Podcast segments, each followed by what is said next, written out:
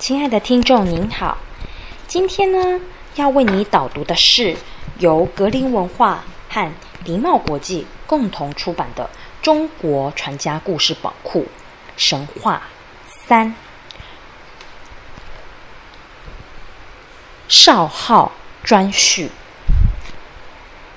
仙女黄娥从织布机上抬起头，发现又是深夜了。她疲倦地站起来，伸伸腰，打了一个哈欠，慢慢走到银河旁。银河闪闪发亮，他坐上木筏，往西方划过去，一直到了琼桑树下。艳红的树叶丛里结满了紫水晶一样的桑葚。黄娥最喜欢到这里来玩，一来就把所有的疲倦都抛掉了。每次在这里等他的是一个俊美的少年，他是白帝的儿子，名叫金星，很会弹琴和唱歌。一看到黄娥的木筏划过来。就跳了上去，两人在银河上浮游，还用桂花树干做船桅，用香薰草做旌旗，又用玉石刻了一只玉鸠放在船桅上来辨别风向。两人越来越相爱。后来，黄娥生了一个男孩，名叫少昊。长得像一只雄鹰。少昊长大以后，到了东方海外，建立一个奇异的鸟国。很多鸟是掌管四季天时的官员，还有的管国内教育、军事、农业、法律。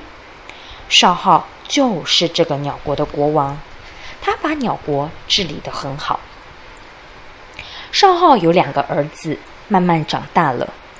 有天。少昊回到西方的故乡去，留下一个鸟身人脸、名字叫做虫的儿子。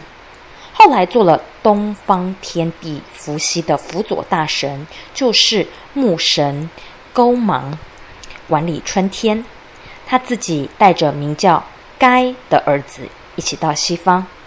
少昊是西方天帝，该就是辅佐他的精神。入收。少昊的母亲黄娥和父亲金星常常游玩的银河边那棵大琼桑树顶，有十个红光四射的太阳，是天帝的儿子，每天轮流升上天执行任务。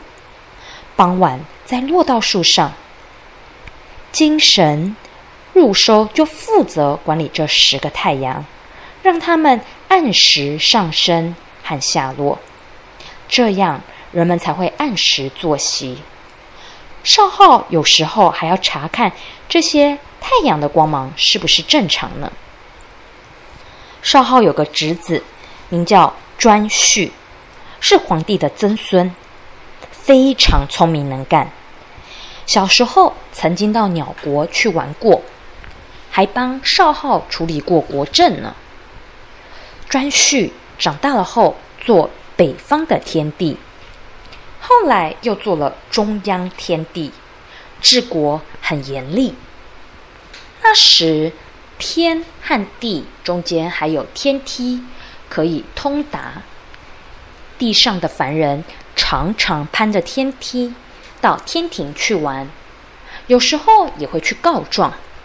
皇帝和蚩尤的战争有一部分原因就是蚩尤煽动人民造反引起的，所以啊，颛顼做了天帝之后，就派大神虫和离这两个人砍断了天梯，从此天和地中间的通路就隔断了，神还可以偶尔下凡。人却永远不能上到天庭了。宇宙间有了天地神人的新秩序，人们呐有灾难和痛苦时，只能靠着祭拜和祈祷来求神了。颛顼有个名儿子，名叫陶姬，长得很像老虎，全身是两尺长的毛，嘴巴像猪，吃人吃兽，谁都管不了他。颛顼有个玄孙，叫做彭祖，活了八百多岁。在他八百岁的那一年，有人看见他骑着骆驼，精神还很好，好像还可以活很久呢。皇帝有一个孙子，叫做于强，是海神，也是风神，长着人的脸，鸟的身体，耳朵上挂着两条青蛇，足下也踏着两条青蛇，所以他以海神出现的时候，就变成一条名叫鲲的金鱼，驾着两条龙在海里奔驰。冬天。它从鱼变成大鹏鸟，光是鸟背就有几千里宽。这时，也就是风神了，扇着巨大的翅膀，从北海飞迁到南海，一路上北风怒号，一飞就是半年。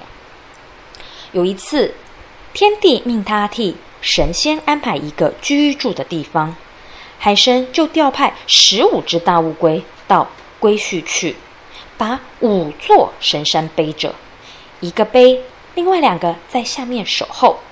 六万年轮换一次，神仙们都很喜欢，快快乐乐的过了好多万年。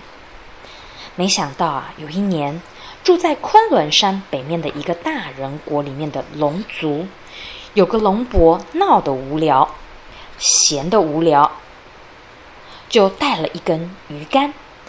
来到了东海边去钓鱼，到了归墟五神山，他一甩钓竿，就钓上了六只大乌龟，朝杆上一挂就回家了。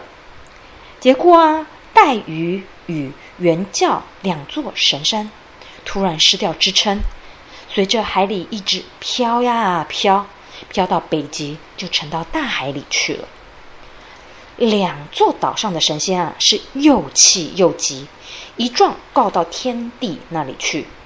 天帝大怒，把那原来像巨人一样的龙族苏爱，又把原来广大的龙伯国疆土啊，把它缩小。